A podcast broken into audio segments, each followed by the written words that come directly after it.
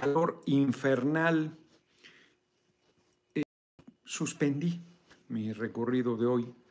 En la mañana iba a ser solo un recorrido de 11 a 2 por el Triángulo en Iztapalapa. Ya comentaré la razón en otro momento. Y fui al desayunar ahí al Domingo Santo, que nos tratan muy bien después de que en la Plaza de Santo Domingo. Después de que íbamos un día caminando por ahí y Emma vio una estructura metálica que estaba en la azotea de ese emblemático edificio, los portales de Santo Domingo, donde hacen todavía cartas de amor y cosas así, pero en realidad impresiones de muy diverso tipo, incluido falsificación de documentos y donde no poca gente acaba siendo timada porque luego van para su fiesta de 15 años de boda, mandan a hacer vasos, invitaciones y luego se les dan a la fuga.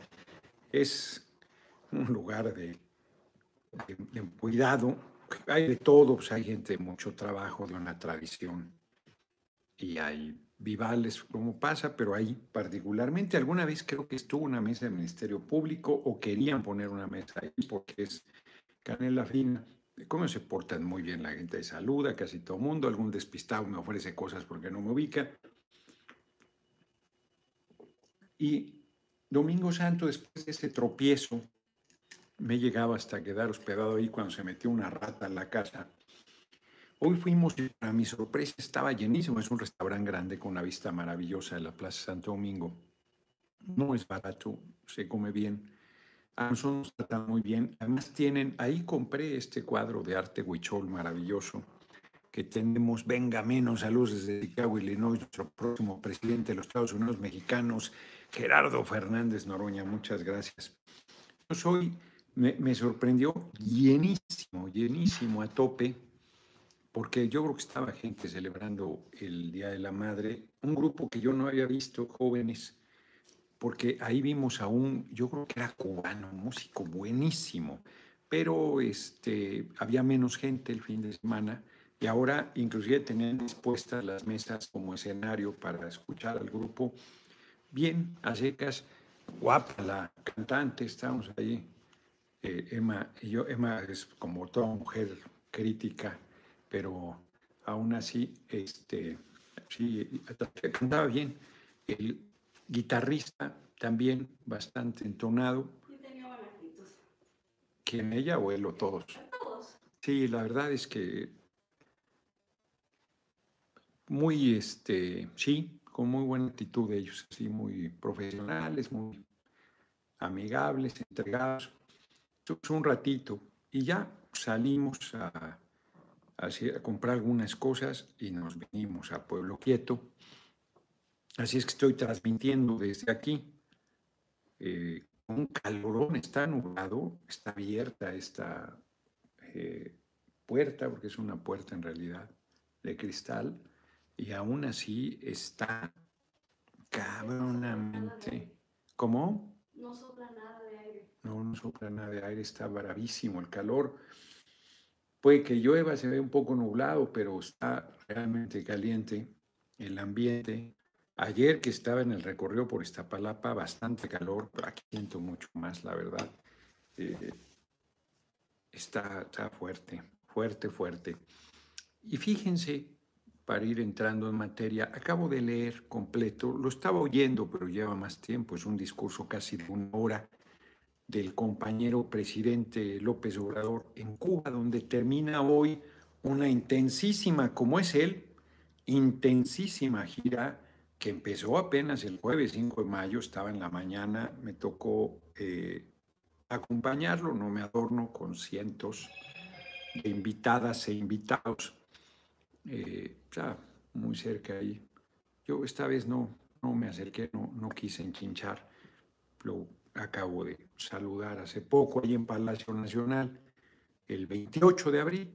Entonces, eh, ahí estuve compañeras, compañeros sí se acercaron ahí a la pelotera y la foto y todo, yo tranquilazo, me, me acerqué a saludar a mi amigo, pues Miguel Barbosa, el gobernador de Puebla, y a, a Dan Augusto al final. Y luego nos fuimos a comer a Casa Reina, porque sí comenté, riquísimo, una sopita. No, primero fue un chile ancho, que a mí no me gusta, que estaba muy bueno. Y luego una chalupita, primero luego el chile, luego una sopa de algo. ¿Sí hubo una sopa? Sí. Ah, que a mí no me gustó mucho la sopa de, de verduras.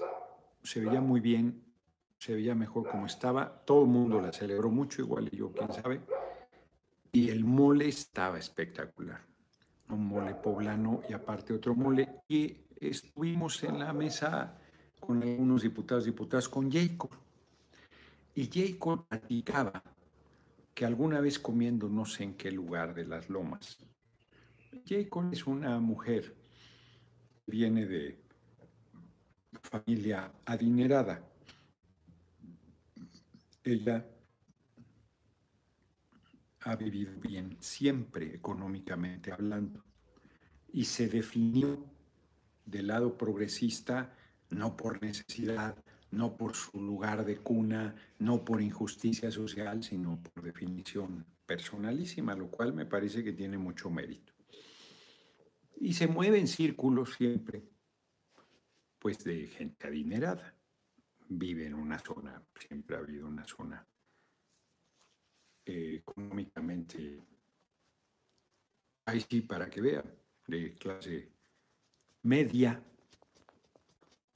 no lo que la mayoría de la gente piensa que es clase media, porque la mayoría, siendo de origen pobre, como era mi caso incluido, es que es clase media baja. No, ya has tenido siempre una buena posición económica. Y comentaba que alguna vez en un restaurante, un tipo la había estado observando y había sido tan, eh, pues tan, tan cuentachiles que había notado todo lo que se había comido. Y estaba indignada porque decía que había dicho que su vino, porque nos comentó una buena anécdota sobre, sobre su cava. Y decía que, que había dicho que su vino costaba 1.500 pesos y se le salió naturalísimo, miserable, muerto de hambre. ah, que Jacob. Luis Ojeda, eso es todo, mi megadiputado, será mi campeón 2024, así será y muchas gracias por tu cooperación. Entonces comentaba que, que había hecho una crítica, ella se había acercado porque tenían una mascota, un perro, que había estado muy obediente toda la comida y a la mujer le había dicho que qué obediente era, reconociendo un cumplido. Y la mujer, pues muy educadamente, le había comentado que sí, que lo tenía muy educado, y el tipo no se aguantó y le dijo, ¿cómo estás comiendo aquí? Vete a vivir a Cuba. Y entonces ella le dijo, pues sí, eventualmente, o a Venezuela, eventualmente. Pero primero tengo que hacer algunas cositas aquí en México. y la verdad es que es una buena respuesta socarrona frente a la tontería de quienes creen que porque eres hijo o hija del pueblo, o porque te definiste del lado del pueblo, no tienes derecho a disfrutar de la vida y a gastar tu dinero que te dé la gana. Pero además viene muy a cuento porque acá Barrón López, político patriota, defensor del pueblo, tribuno, muchas gracias como siempre por tu cooperación.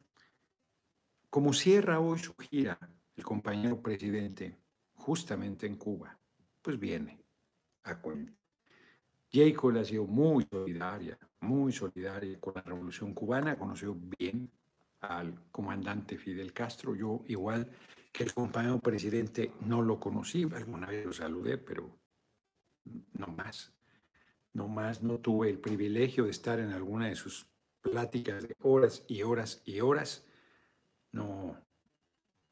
El PT tiene una espléndida relación con Cuba, con los países socialistas, con Cuba, por supuesto. Alberto Anaya tiene, tuvo una cercanísima relación con el comandante Castro y con los mandos y con la gente abajo en Cuba. Con los comités de defensa de la revolución tiene una relación estrechísima.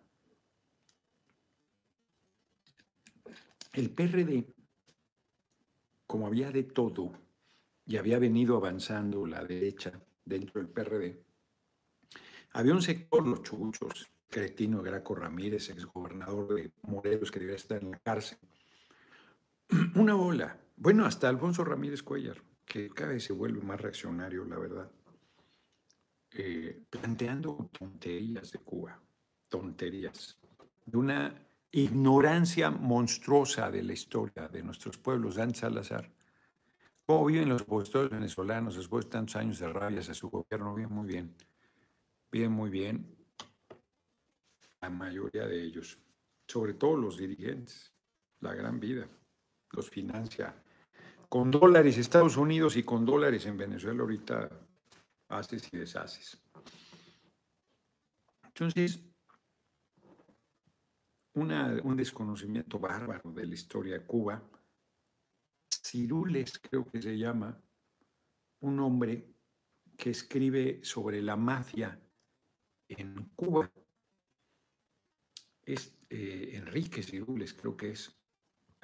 Hay en Cuba, eh, este libro es muy popular, se vende mucho para los turistas, lo compran mucho, lo compramos mucho pero el de en español es difícil de conseguir y yo conseguí una primera edición.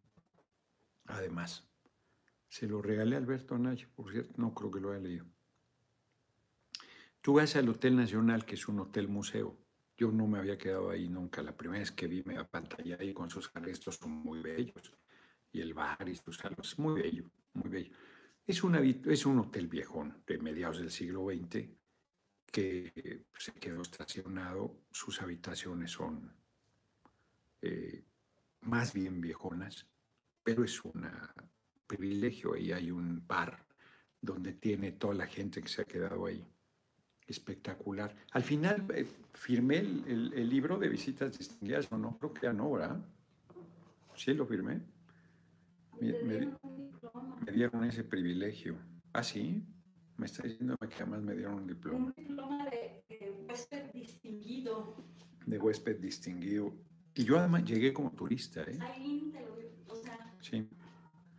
Llegué ahí como turista, no, no, este, no llegué charoleando ni nada. De hecho, quería rentar un carro y algo, algo hubo mal en la operación y se fastidió el asunto y acabé rentando un auto. Fui a Trinidad, que hoy cita el compañero presidente del Museo de la Esclavitud. Yo creo que es ahora el Museo de la Ciudad. Me imagino que le han de haber cambiado el nombre, porque ahí está lo que él dice, los cepos. Y, y el, a mí lo que me impresionó más fue el dibujo del barco negrero con la disposición exacta, como iban como chocorroles, los, las y los, los seres humanos esclavizados, una cosa monstruosa brutal ahí, este, encadenados ahí de pies y manos todo el trayecto, más dándole al... No, no, no, una cosa terrible. Y este, no, no dándole remos, no es otra época, pero sí, pues, ahí engrilletados, se verá así, con grilletes. Y bueno, llegaban muertos, además con una peste espantosa después de días de travesía en condiciones de insalubridad bárbara, pues ahí mismo hacían sus necesidades y todo una cosa terrible, hombre, espantosa. Trinidad es una ciudad, población, me, me gustó mucho, mucho. Una zona azucarera, muy próspera, se quedó instalada en principios del siglo XX, muy bonita, como antigua, todos los muebles, las casas, todo. Y más bien te hospedas en las casas. El, hotel español ahí, carísimo, una locura, ¿no? ¿Cuánto costaba? Una locura, ¿no? 200 mil pesos la habitación, no sé, una locura. ¿Te acuerdas? El hotel en Una cadena española era una locura, un absurdo. No, era, era un absurdo. Era ridículo. Un absurdo. En fin, pero vuelvo al tema. Eh, en el Hotel Nacional, ahí se llevó a, hospedar Al Capone y Meyer, Mayer es, Mayer, Meyer, no Meyer, Mayer es el imbécil este, Meyer, que era su socio judío, su par. Una película que he comentado aquí sobre Al Capone, buenísima. Bueno, te plantea todo el manejo que había. O sea, en realidad La Habana era el prostíbulo de Estados Unidos y lo que hoy es Las Vegas se hacía en La Habana. El tráfico de droga, la prostitución, el alcohol. Acuérdense que todavía había prohibición. No sé en qué año terminó la prohibición de la venta de alcohol en Estados Unidos. Eh, entonces, todo el desarrollo los juegos, todo, todo, toda la mafia ahí se concentraba. Los niveles de pobreza, de analfabetismo, de desigualdad eran brutales y Batista se había convertido en un dictador de horca y cuchillo que mantenía ahí los intereses estadounidenses. En 1953 creo que es el primer intento de Fidel Castro de hacer la revolución. Sal Mosqueda, ¿cómo van las seis plazas? No queremos sorpresas, Vamos por México. Yo creo que van bien. Ahorita comentar. el Coronado de pie con el próximo presidente de México. Saludos desde Seattle, Washington. Muchísimas gracias a Joel Coronado. Estoy estrenando unos lentes que me regalaron en Toluca. Creo que tienen más aumento. Yo tengo la impresión que veo mejor. Sí, además de más distancia. Quedó atrás el llegas, comes y te vas. Qué diferencia, ¿no? Con el cretino de cabeza hueca de Fox, que se atrevió a decirle al gigante, al gran comandante Fidel Castro, come si te vas, para que no estuviera importunando con su presencia al presidente de Estados Unidos, que era quien George Bush, yo creo, a el compañero presidente López Obrador que dice nadie debe ser excluido, toda América debe ser invitada. Hace una, bueno, primero en lo que estamos. Entonces, cuando se da la revolución, son 100 100 más menos, los revolucionarios que salen de Tuxpan, Veracruz. Ahí tengo yo el libro que en alguna de las legislaturas se editó la Cámara, Memorias del dueño del Granma, que es el yate que se le vendió a los, a los revolucionarios cubanos. En realidad ellos habían comprado un yate, un barco en mucho mejores condiciones, pero los timaron los... Eh, sí, sí, hubo un fraude ahí y se quedaron sin la embarcación. El dueño del Granma era un vendedor de armas y así conoció a Fidel. Y cuando vio el yate, Fidel dijo, en este nos vamos. Una locura, un yate para 20 personas, iban 100, iba sobrando.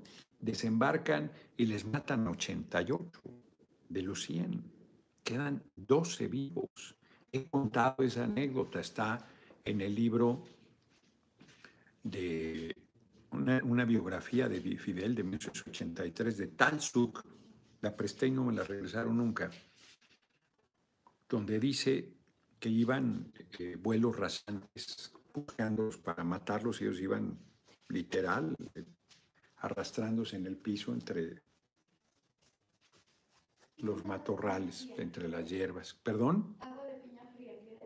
No creo que esté buena ya. Y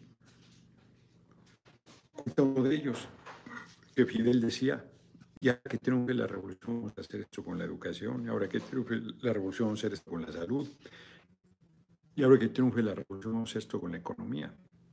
Y dice él, está loco, este cabrón está loco, están a punto de matarnos, él está pensando qué va a hacer cuando triunfe la revolución. Ian Fuente luego nos dice qué pasó con apoyo 300 en Oroña, pues no pasó, no cuajó.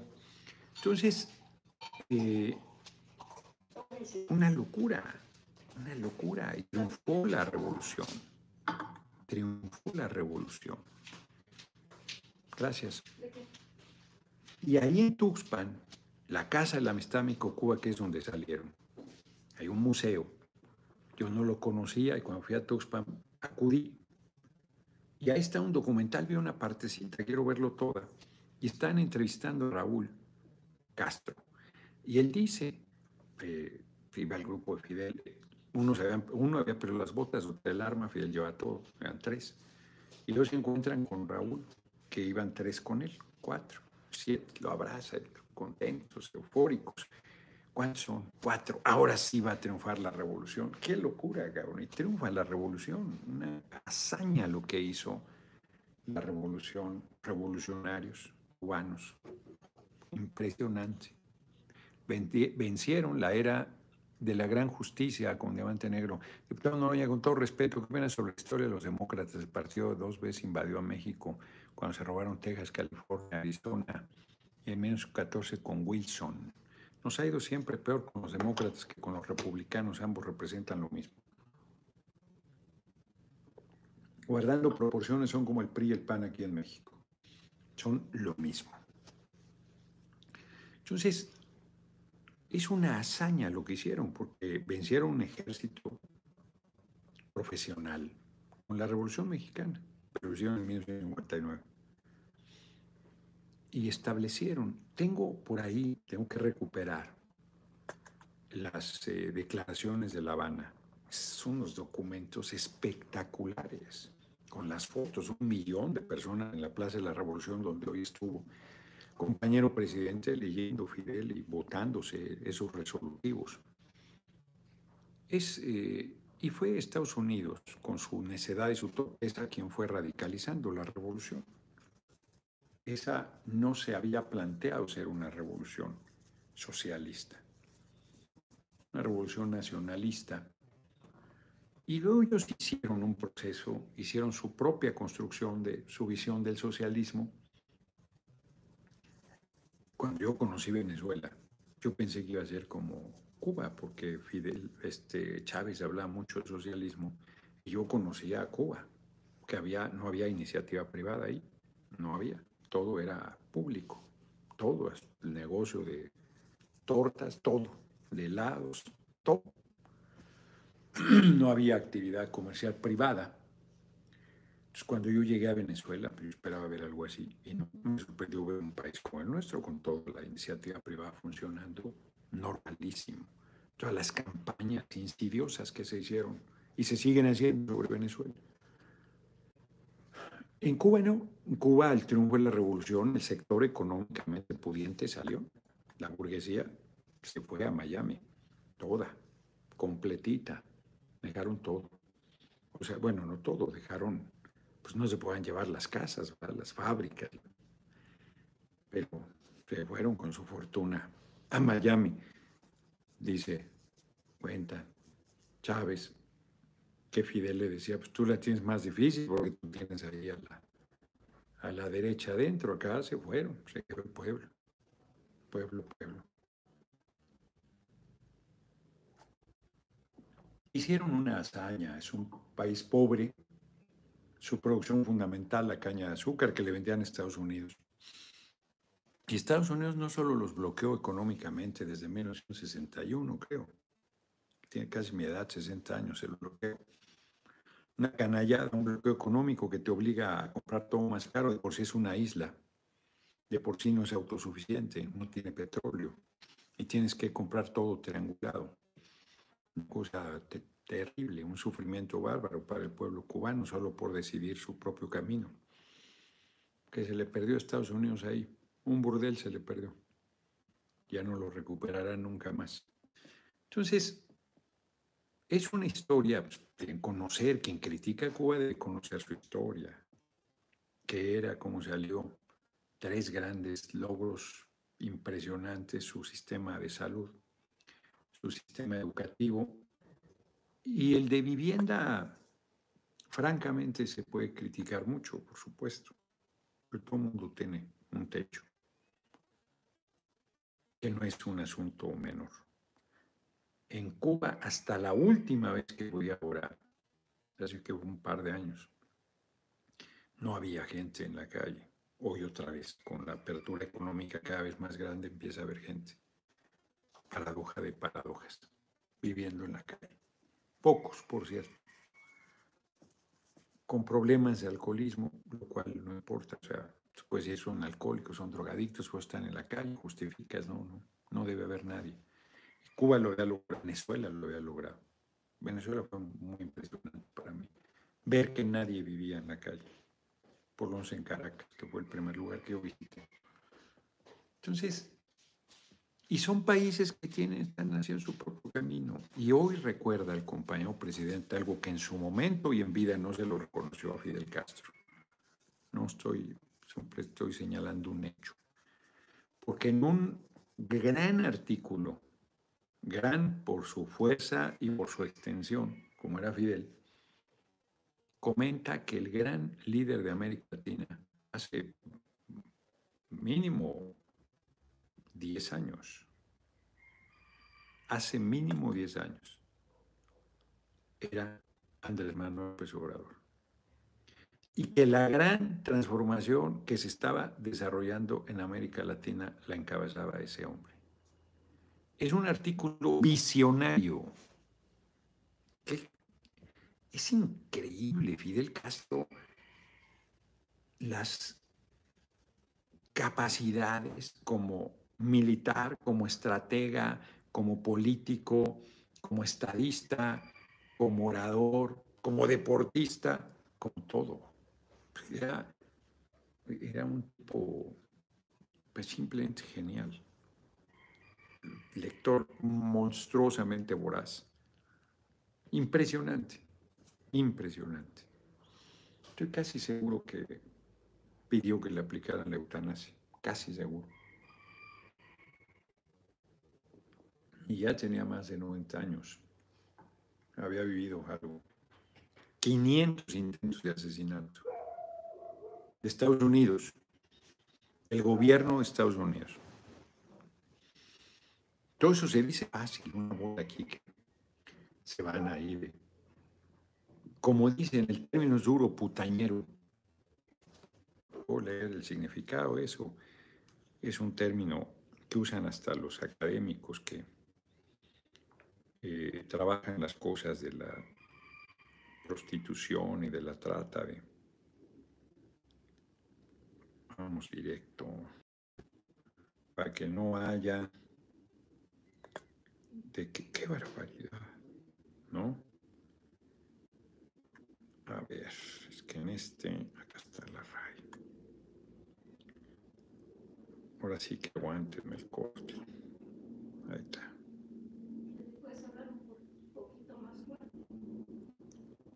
Sí, estoy hablando quedito, pero tengo los chingados audífonos. Pero está bien. Está. No, bueno, está chingadera. Pongo la pinche palabra y no la pone. ¿Qué quieres buscar? Putañero. Ah, yo la busco. No, bueno. ¿Qué le pasa a esta porquería? Estoy en la RAE y en vez de... Hombre que tiene relaciones sexuales con prostitutas con mucha frecuencia. Ahí está. Y también quiere decir putero, pero putañero quiere decir hombre que tiene relaciones sexuales con prostitutas con mucha frecuencia. Así es que está perfectamente aplicado. Andan de putañeros en Cuba van y hacen ahí, deshacen y luego vienen a decir chingaderas del país. Bien que bailan, se divierten y gozan de la hospitalidad del pueblo cubano. ¿Cómo es la derecha de hipócrita? Malsonante putero también, que es un congal putero. Fíjense, putañero es malsonante, o sea que putero es lo decente. Vamos a ver si es cierto putero. Me encanta Fabiola Falcón, culto, inteligente, También, eh. Eh, también dice, dicho de un hombre, putero, putañero, que mantiene relaciones con prostitutas. Y prostíbulo, las dos cosas. Fíjate, putero y putañero es este. Yo pensaría en putero como el Congal, como en Costa Rica. Sí. Pero no, según la academia, putero es putañero. O sea, el mismo hombre que sostiene relaciones sexuales con prostitutas con frecuencia.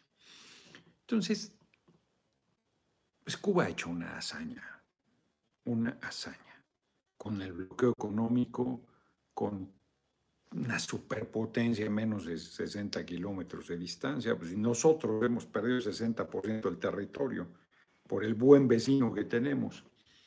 Metieron una presión brutal por la reforma eléctrica, reforma constitucional en materia eléctrica. Imagínense Cuba que decidió su destino así de, sáquense perros aquí, no caben.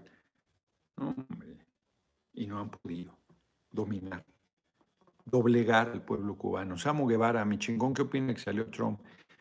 Quería mandar misiles a México para enfrentar al narco, obvio, un pretexto más para invadir. Pues un momento muy delicado, hubo dos momentos muy difíciles en la relación con Trump. ¿qué es esa locura? El presidente de Estados Unidos hace y deshace lo que su chingada gana le da en el mundo. La cuenta de que estaba, empecé a leer un libro de Kitchens, un ateo militante, murió, murió de cáncer, y tiene un libro sobre Nixon, sobre los crímenes de guerra, crímenes de lesa humanidad de Nixon. Lo agarré de mi biblioteca, de mi librería de la casa, y empecé a leerlo, porque empecé a leer un libro sobre Manuel González, que escribe un tipo que era periodista y que tuvo que salir exiliado. Él reconoce que es un libro de juventud y es, un poco panfletario. Entonces lo, lo, dejé a un ladito, lo voy a leer porque me interesa la época, pero lo dejé a un ladito. Y luego eh, agarré el de Hitchens y ese, empecé a leerlo y me iba a ir sobre él porque trae crímenes de, de lesa humanidad hechos por Kissinger. Entonces me interesó mucho.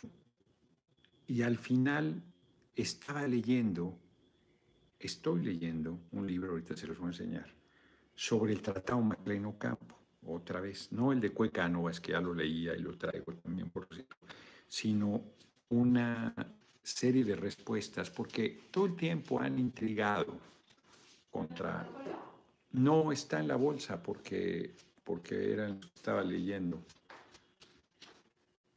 Todo el tiempo han intrigado contra Juárez, el más grande presidente de México, y han dicho tonterías como han dicho siempre de la gente que ha valido la pena en este país, Hidalgo, Morelos, Guerrero, Villa, Zapata. Entonces, eh, volví, sí creo que sí es ese, Sí, muy delegado. Ya lo voy a terminar, lo iba a terminar antes, pero me metí a leer el discurso del compañero presidente. Es de, de Manuel González Ramírez, que es un tipo muy culto, conocer mucho de historia de México. Él tiene una compilación de programas políticos de, del país de México. Es un tipo cultísimo. Los tratados Macleno Campo, Ignominia y Realidad este se publicó en Chetumal, Quintana Roo y ediciones de la Revista de América. está autografiado por el autor 1963. O sea, debe valer una lana este, este librito. Un folleto, porque en realidad se, se respondió en una revista a las intrigas de un tal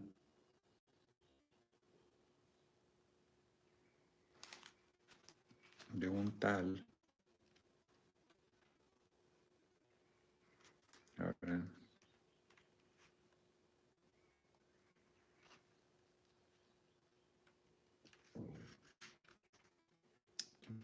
Aquí está.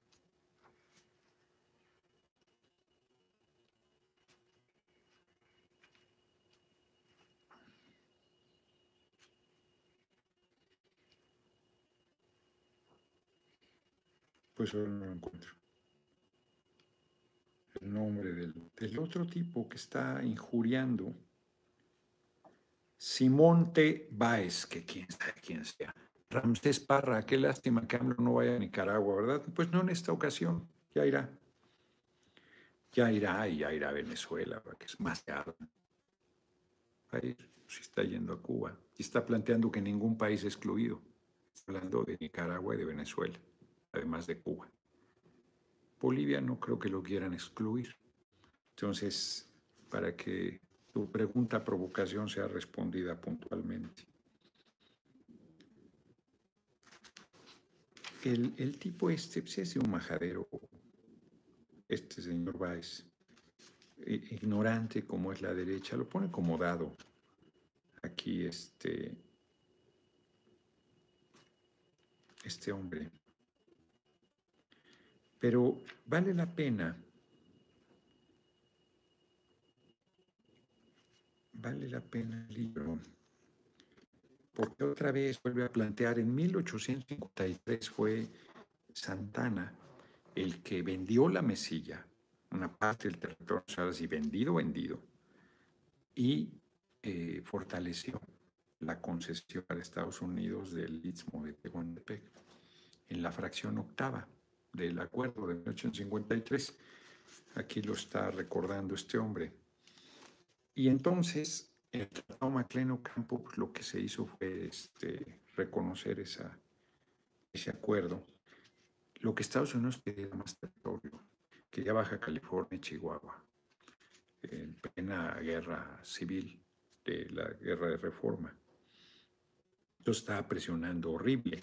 Y aquí González Ramírez dice, pues, se tiene que ver el contexto en que se dan las cosas y en que se trató, se firmó el tratado MacLean Ocampo. Además de que todo lo que puedan decir, traición a la patria, fíjense cómo son, la derecha, a Juárez, a Melchor Ocampo, dos gigantes de la historia nacional, dos hombres integérrimos de lo más grande que ha dado la patria bueno, la muerte de Melchor Ocampo se debe a esta insidia, porque él, para no afectar más al gobierno del presidente Juárez, se retira a su hacienda y ahí van los conservadores derrotados militarmente y lo secuestran y lo asesinan en una farsa de fusilamiento y de juicio. Es eh, trágico el asunto. Y todavía en 1944 sigue la discusión como sigue ahora. Hay una parte aquí verdaderamente soez de este tipejo Báez hacia Juárez. Aquí será. No.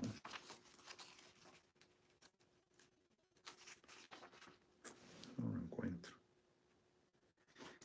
El señor Báez asegura que Juárez dio lugar a que el partido contrario, los conservadores, pidiera ayuda de Francia, o sea, fueran a traer a Maximiliano.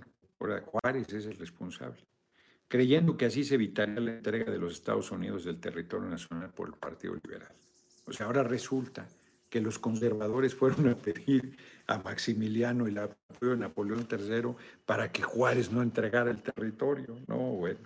Error que equivale a convertir al entonces poderoso Partido Conservador en menor de edad en fácil juguete de Juárez y en negarle ahora la indiscutible obligación que ese partido tiene de responder ante la historia de sus propios delitos, de sus hechos, de sus responsabilidades. O sea, es como el el PAN, el PRD y Movimiento Ciudadano que no quieren asumir que votaron en contra de la reforma constitucional en materia eléctrica. Juárez puede tolerar la imputación que en estos momentos le hago yo por haber introducido en México una democracia que con todos sus defectos, tropiezos y limitaciones permite, sin embargo, que nuestros días todos gocen del derecho de hablar, incluso de los que ignoran, como sucede con mi distinguido contestador, el señor Báez, cuando opina, cuando opina, es en realidad, acerca de los tratados Macleno Campo. La personalidad de Juárez persiste en todas sus virtudes y sus errores. En fin, hay una parte aquí muy majadera que ya no sé dónde quedó. En realidad, en el porfiriato, sobre todo Bulnes, que era un majadero, buscan eh, desvirtuar. Aquí está. Juárez se alió con los esclavistas americanos a sabiendas, puesto que tenían representantes allí en Del Bravo que lo informaban y lo instruían pero su ansia de poder lo cegó lamentablemente, importándole un bledo la integridad de la patria. ¿O acaso desconocía Juárez y socios que Buchanan era esclavista, Buchanan era el presidente de Estados Unidos y dueño de rebaños humanos? Pero a Juárez no le importaba el mal olor de la esclavitud tan cerca de las narices y le importaba un comino la dignidad humana. Su placer máximo era mandar y vender los bienes de los pobres, de los débiles, de los enfermos mexicanos. ¿Cómo suenan los paneaguados, no? Es Bulnes. ¿Para beneficiar a quién? Él no deseaba riquezas, para socorrer a los compradores a quienes les daba lo que valía 100 en 10. Y el mismo Juárez dio lugar a que el partido contrario pidiera la ayuda de Francia, creyendo que así se evitaría la entrega de los Estados Unidos del territorio nacional por el Partido Liberal. Prueba es que si Zuluaga y Miramón acceden a las exigencias del ministro Forsyth, que era uno de los enviados de Buchanan, a Juárez lo echan los mismos norteamericanos a cañonazos de Veracruz, asienta Bulnes en su obra citada. Estos son los supuestos argumentos de la derecha, siempre tramposos, siempre intrigantes, siempre ignorantes de la historia y de contexto que en este documento Manuel González Ramírez, pequeño, 65 cuartillas, aclara, si a mí me preguntan a mí me gusta mucho más el trabajo de Cuecano. Muy, muy, porque es un libro y es un trabajo mucho más exhaustivo y va más allá, porque el documento de 1853, el tratado, donde vende la mesilla y entrega la concesión de Tehuantepec, eh, no plantea aquí este hombre que lo hace porque ya Santana en décadas anteriores, un compadre suyo le había dado la concesión de construir el ferrocarril en el Istmo de Tehuantepec, que es un proyecto ahora del compañero presidente y que es el que más va a detonar actividad económica para el país en su beneficio. Y eh, luego este, lo vendió a ingleses, los ingleses Estados Unidos, y entonces en la venta de la mesilla es que Santana, a dos años de ser eh, retirado del poder por la revolución de Ayutla, vuelve a concederle a Estados Unidos. Entonces, cuando se sienta el gobierno de Juárez en representación, con enviado Melchor con esta representación, y McLean por Estados Unidos, solo ratifica lo que ya le había entregado Santana. Hay dos concesiones más de tránsito en el norte del país. Construcción de un ferrocarril y de tránsito libre a Estados Unidos. Y como bien comenta aquí González Ramírez, no pueden empujar nada porque el tratado no se ratificó. Y entonces no tuvo ninguna consecuencia jurídica.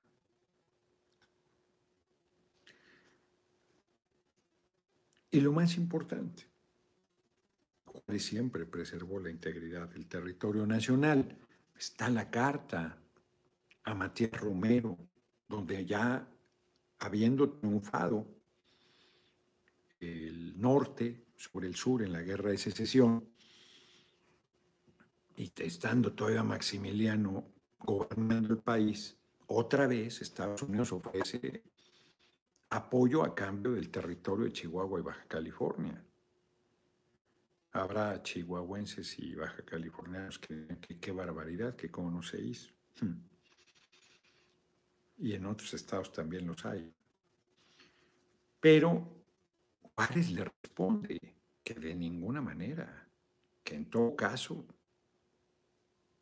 se quede en claro los agravios, si no podemos detenerlos, para que nuestros hijos con más fuerza y en mejores condiciones recuperen lo que en derecho le corresponde a la patria.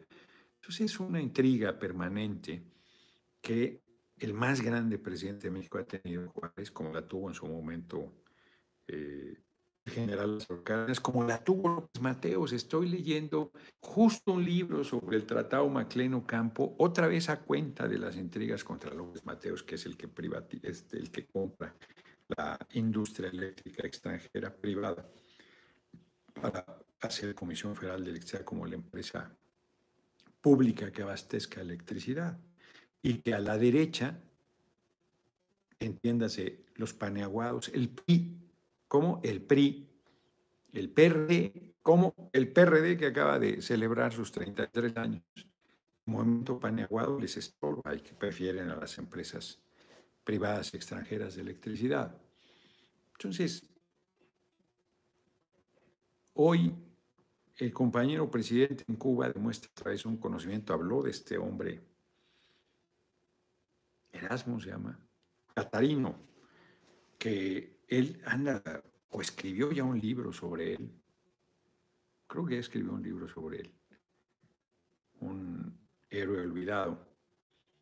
Y lo cita nuevamente y hace una serie de citas de relaciones, de pasajes históricos del pueblo de Cuba y el pueblo mexicano desde antes de ser Cuba y México, respectivamente, y bueno, pues hay lazos entrañables de amistad con el pueblo cubano. Recibe la más alta distinción, el más grande cubano que ha habido en la historia de la isla, José Martí. Poeta, escritor, revolucionario, que más tuvo también en México, lo que es la casa de Tlaxcala en México, al lado del ex colegio de San Ildefonso, que se come muy bien. Yo pues, supongo, hace mucho que no voy, supongo que sigue funcionando el restaurante. Eh, ahí vivió Martí, ahí hay una foto de José Martí. Trabajó en México, escribió en México, se fue cuando triunfó Porfirio Díaz en su golpe de Estado. Lo cita el propio compañero presidente en su discurso. Muy bien, se vio grande es un chingón. Una gira intensísima. Belice, Honduras, Guatemala, El Salvador y Cuba en tres días. Es de locos. Como es de intenso el compañero presidente. Dándoles cátedra a la derecha que todo el tipo lo acusaron de provinciano, yo incluido porque no le gustaba salir que decía que la mejor política exterior es la política interior y lo ha acreditado, y ahora consolidadas cosas de política interior, lleva sus programas sociales a Centroamérica para tratar de ayudar a que la migración no se dé por necesidad, no se dé por pobreza, sino se le abra oportunidades a estos pueblos y le dice a Estados Unidos con el ejemplo, mira, lo estoy haciendo, hagámoslo aquí, métele dinero, ¿no quieres? métele, no quieres que la gente migre, métele dinero acá, a estos programas, están ahí mostrando el resultado positivo para la gente. Libera productos alimenticios que puedan importarse desde Belice y plantea un discurso. Vuelve a la tesis el compañero presidente, una tesis que habrá que discutir. de la integración con Estados Unidos, que a mí me sigue, él dice que puede parecer hasta ingenuo, él está convencido de que esa es la salida, comenta con Estados Unidos en el 2050 ya no estaremos nosotros, ni él ni yo.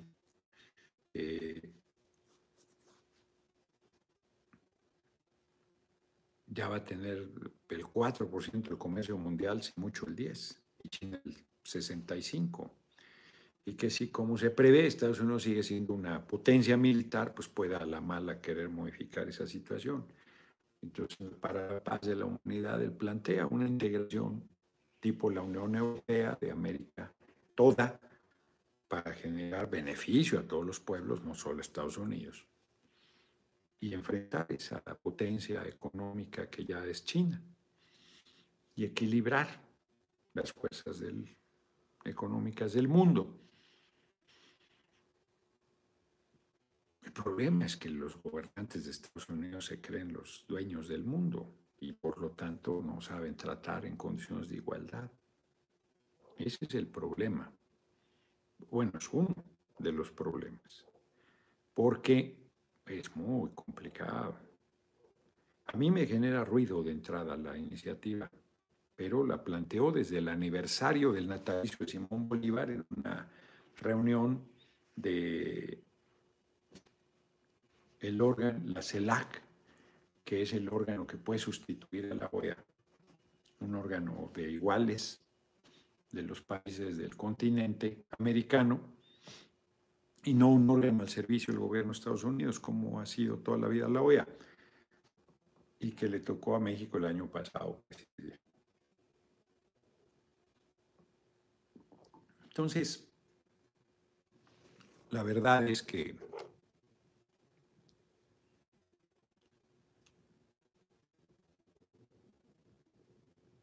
Muy buen discurso, muy solidario con Cuba. Ahí no se anduvo con cálculos políticos, asume una posición de principios, asume una posición de compromiso, de liderazgo de América Latina. Muy bien. Es un chingón el compañero presidente, la verdad. Es un chingón. He estado viendo para ir cerrando, vamos bien de tiempo, comentarios muy airados de Vero Islas contra lo que llama la secta, que intuyo es un grupo de Morena que apoya a Claudia Sheinbaum. Ella misma apoya a Claudia, ¿eh?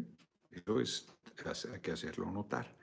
Es público que ella ha eh, manifestado que una mujer debe gobernar y que debe ser Claudia, además le ha puesto nombre y apellido y la ha defendido con argumentos y con, a veces, eh, a mí me parece que argumentos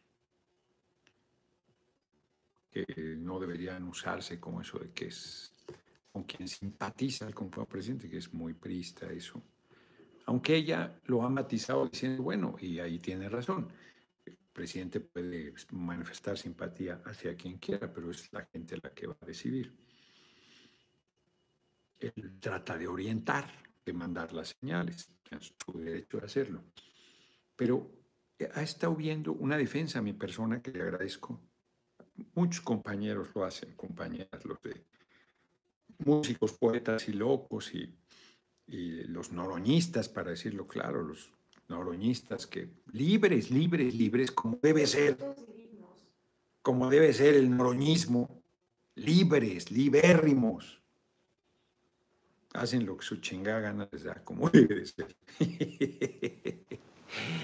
Pero hay que organizarnos. Ahí va, se va articulando. Bueno, me decía eh, Mónica que anda en un buen ejercicio crítico que a mí me sirve, viendo la entrevista de los periodistas que yo le estaba concediendo mucha validez a los sondeos. No, no, no, los sondeos pueden ser manipulados, pero si los sondeos que pueden ser cabronamente manipulados los gano, no empata que las encuestas no o por lo menos no esté disputando. En primer lugar, yo estoy disputando, haciendo, toman iniciativa, argumentos, y la honra porque, porque ella está hablando de algo que yo he que es la unidad. Pues que claro que hay que desarrollar la unidad y les dice, oigan, pues les va a Noroña y van a ver la de votos que perdemos y no, no da el paso a decir y no ganamos. Pues claro, si se rompe no ganamos. Es una tontería. No voy a poner en riesgo el triunfo del movimiento, pero no voy a aceptar un atropello. Ni voy a aceptar canalladas. Me tienen que ganar. Me tienen que ganar. Y no van a poder. Porque están subestimando a la gente. Pero este grupo le está haciendo daño al movimiento porque están usando exactamente lo que la derecha, mentiras, patrañas, intrigas, tergiversaciones. Y eso, pues es una chingadera. No deben hacerlo. Y parece que se le han ido con todo. Y pues, es una mujer de carácter, por lo que se transmite en Twitter. Y ahí se ha mantenido firme. Reitero, le agradezco. Porque además, aquí alguien pone, yo apoyo a Claudia, pues qué bueno, de o sea, no, no qué bueno de decir, ándale, no, no, qué bueno, pues, muy bien. Yo apoyo a Dan, pues qué pero, me parece sensacional. Apoyo a Marcelo, fue más chingón, perfecto, sube una foto ahí de Marcelo con su mujer, que es muy guapa, hondureña, por cierto. Este, muy guapa. Pues muy bien. Yo ¿Por qué voy a enojarme de eso? Pues cada quien que hable de los méritos que tiene cada compañera o compañero. Pues lo que está jodido es que estén intrigando. Bueno, siguen diciendo, vi por ahí un comentario a buena fe. No, pues yo admiro mucho a Noroña, lamento que no voy a votar por la reforma este, electoral. Pues si ya dije que voy a votar por la reforma electoral, pues si dice lo que yo digo, en materia de los pluris, que era el, mayor diferendo. Yo digo que no hay que desaparecer los pluris. Y el presidente dice que los desaparece y genera 300. Es de 200. Toda la Cámara de Pluris. Pues tenga ojos para ver que vea. En 32 listas. Representación proporcional. Yo no estoy dando ninguna maroma. Otros tienen que dar maromas. Otras personas tienen que hacerlo. Yo no. Ya dije que voy a votar a favor. Bueno, ahora qué están jodiendo. Es hay quien me dice, oye, vete a Morena. Estoy seguro, segurísimo, que si me fuera Morena, acto seguido, oportunista, chapulín, ¿cómo es posible? Ahorita dicen que no porque no estoy ahí. Aunque, como ya he dicho, Marcelo no es afiliado a Morena y nadie lo molesta, nadie lo cuestiona, nadie le dice que no puede ser candidato del movimiento y lo meten en todos los sondeos y no estoy diciendo que lo hagan de otra manera, solo pongo un ejemplo de un trato diferente. Uh, si yo me pasara Morena, no, hombre, no, no, no, no, no. Se la pasarían diciendo chingaderas. Porque haga lo que haga, están como la derecha con el compañero presidente, que haga lo que haga, de todos joden, y que no tiene ni un mínimo, mínimo de decencia para reconocerle los méritos al compañero presidente, para reconocerle los aciertos. No estoy diciendo que le aplaudan, pero hay un mínimo. Por ejemplo, decir de mí que no soy un baluarte en la Cámara en defensa del movimiento del compañero presidente. O sea, negar eso es, es ser imbécil, es descalificarse, porque es evidente que estás diciendo tonterías. Es como quien diga que el compañero presidente no trabaja. Al margen de que esté de acuerdo o no con su trabajo, al margen de que esté de acuerdo o no con sus resultados, al margen de que simpatice o no con la tarea que viene realizando, decir que no trabaja es una estupidez. Es un absurdo. ¿Quién le va a regatear eso? ¿Quién le va a regatear su entrega? Pues la derecha. Torpe. Pues la derecha, el movimiento está igual conmigo. Y no se dan cuenta que es tan burdo su mensaje que se descalifican. Y necesitamos la unidad, ¿eh? Aún de la derecha del movimiento. Yo no estoy planteando que los corramos, que se vayan, que no necesitamos. No, no. Yo simplemente les digo que modifiquen su lamentable actuar. Que no ayuda. Miren, voy a poner ejemplos de gente de derecha del movimiento que lamentablemente pintan a la derecha. Lili Telles, Germán Martínez, Sergio Mayer. ¿Le sigo o ahí paro? Solo por citar algunos de los ejemplos más vergonzosos.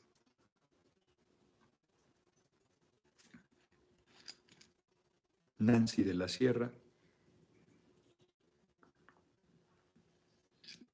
¿Le sigo o ahí paro? Esta senadora de Baja California, ¿cómo se llama? O sea, un oportunismo majadero, una inconsistencia absoluta, una deslealtad monumental, una ingratitud inconmensurable, una ignorancia majadera.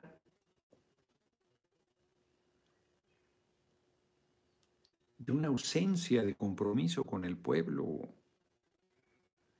porque si desde la derecha defendieras posiciones en favor del pueblo y que no compartes el rumbo que tiene el movimiento, pues yo entendería. Pero su único compromiso es con el dinero. No tienen otro compromiso. Antes, Salazar, usted se pasa a Morena y no solo descalifican, pierde seguidores. Yo entiendo perfecto por qué su postura con Toledo, por su lealtad a sí mismo. Pues sí, hombre, ni modo de haber no, nos ayudó, lo que no quiso hacer Moreno, lo que no quiso hacer Encuentro Social, nos ayudó para lograr la presidencia de la mesa directiva de la Cámara. Alejandra León, exactamente, el futuro ciudadano. Alejandra León se llama la senadora de California. Y, este, y luego ya que lo echan a los leones, pues yo volteo y sirvo para otro lado. No, pues eso no es correcto. A mí me parece. Alied, como siempre, muy generosa. AMLO y Noroña, dos gigantes con coincidencias ideológicas y de principios. Aquí quedó manifiesto una vez más el discurso de AMLO en Cuba. Claro. Hagamos la revolución dentro de la revolución. De veras, qué bueno que Alied, uy, qué bueno, eso se me había, por supuesto que lo vi.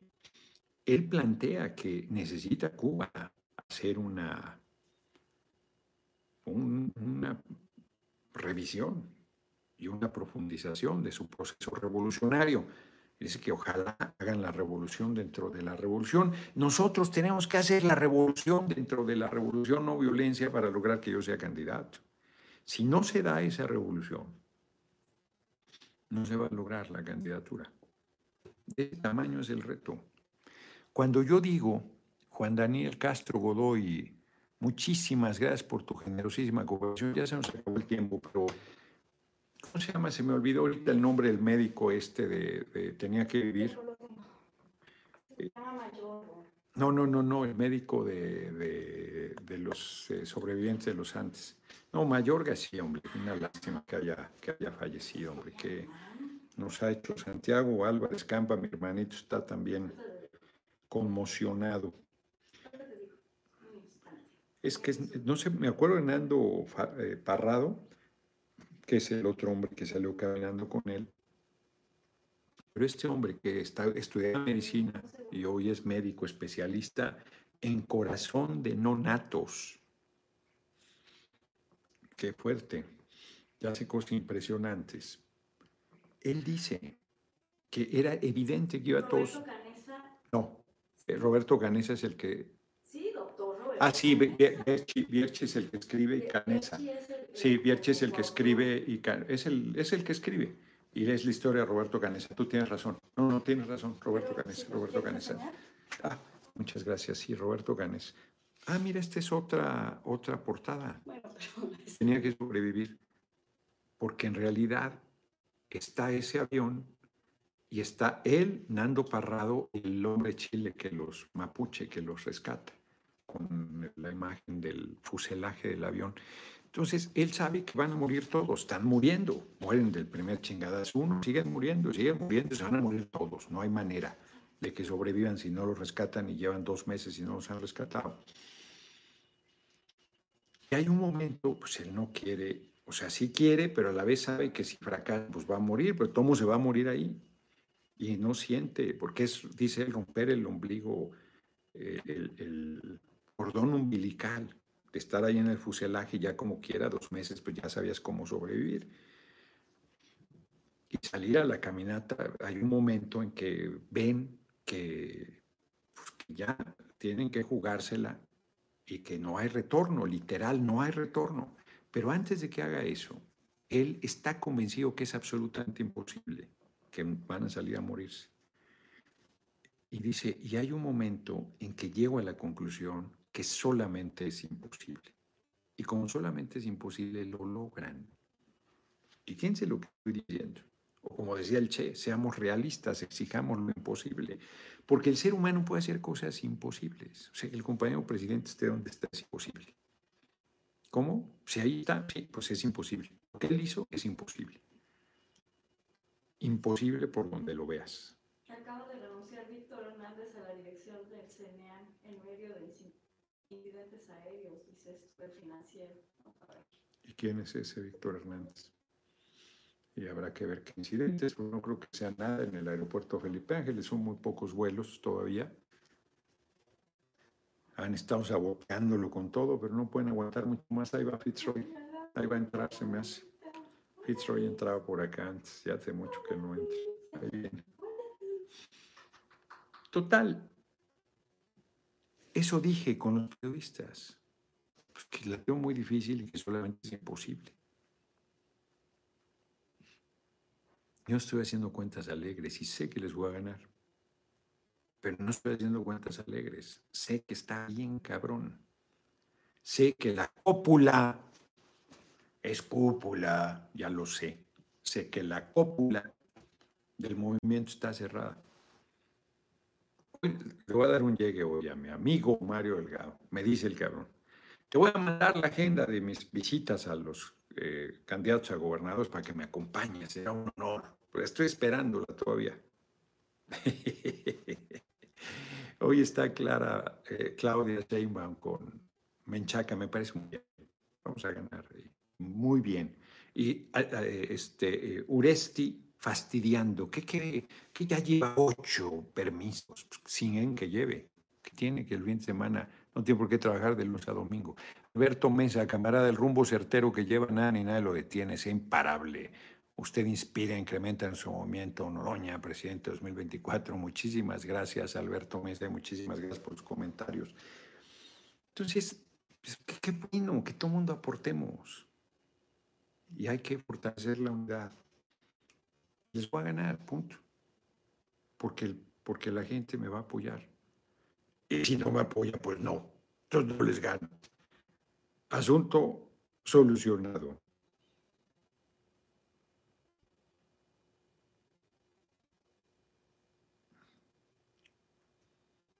A ver. Vamos a ver. 8 de mayo. Hay muy buenas efemérides. Hoy yo no sabía. Les va a ganar y punto, dice Lalo Sur. Pues sí. ¿Qué pasaría si usted no es candidato de Morena PT? Pues no soy candidato.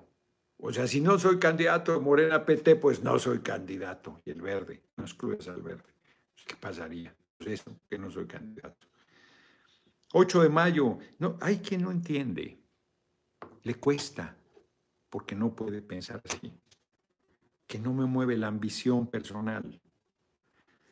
Voy a poner un ejemplo muy sencillo.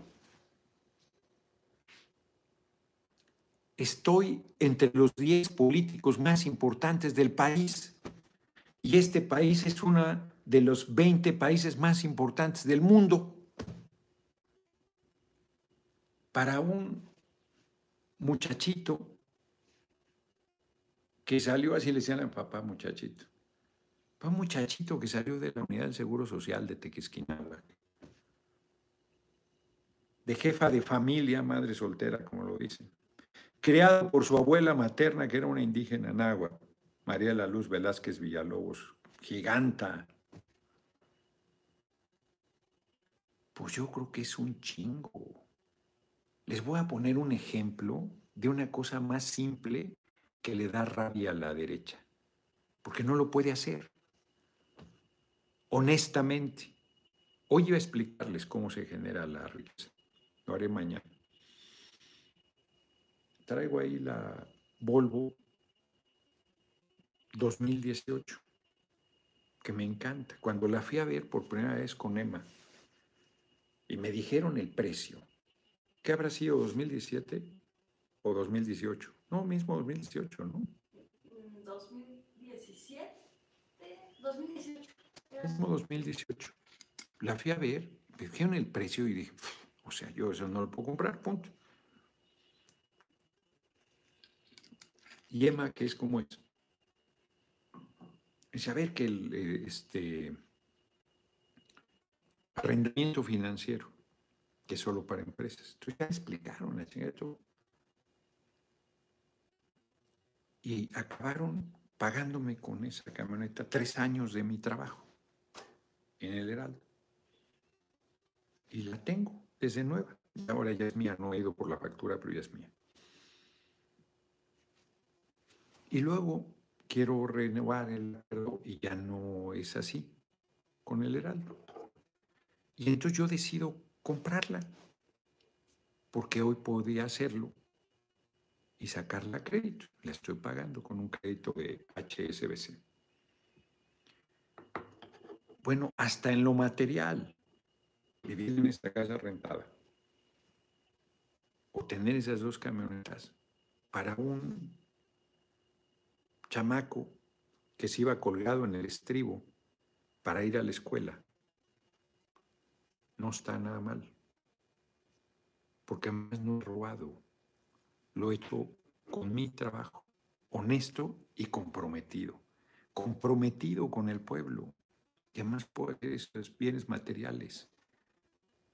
Pues no creo que haya muchos que puedan presumir eso.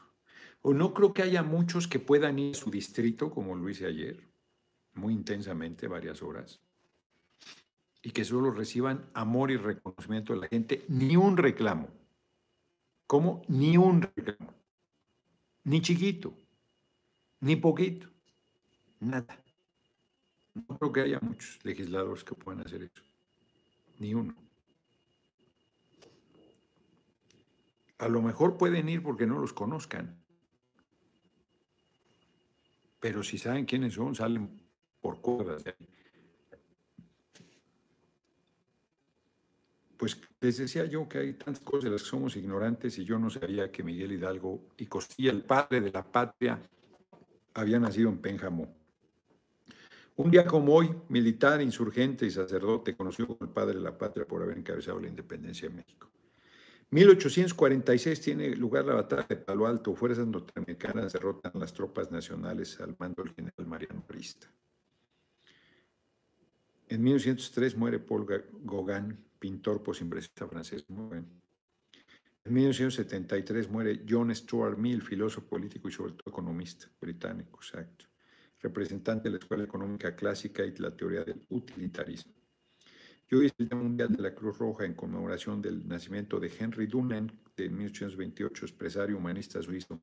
Fue fundador de la Cruz Roja y recibió el Premio Nobel de la Paz. Pues esas son las efemérides que hay el día de hoy. Nosotros mañana a 6 de la tarde. Si no hay otra cosa que me desvíe, les explico cómo se crea riqueza. Solo con el trabajo, pero se los voy a explicar. ¿Cómo se reproduce cuál es el ciclo de reproducción del capital. Hace mucho que no, nunca di clases sobre eso, pero lo tengo, lo aprendí perfectamente. Nos vemos mañana, nos vemos mañana. No hay que creer esa versión oficial, nunca y menos la de la isla. Quién sabe qué está hablando ahí, quién sabe quién. Arturo León en mi distrito, una candidata de Morena, ya nunca regresó. Solo representó cuando participó.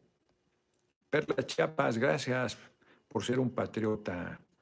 Los novistas haremos la revolución dentro de la revolución. Ojalá podamos, más nos vale. Ese es el objetivo. Xochitl San Pedro, todo nuestro apoyo para el mundo de Iztapalapa, desde Iztapalapa para el mundo.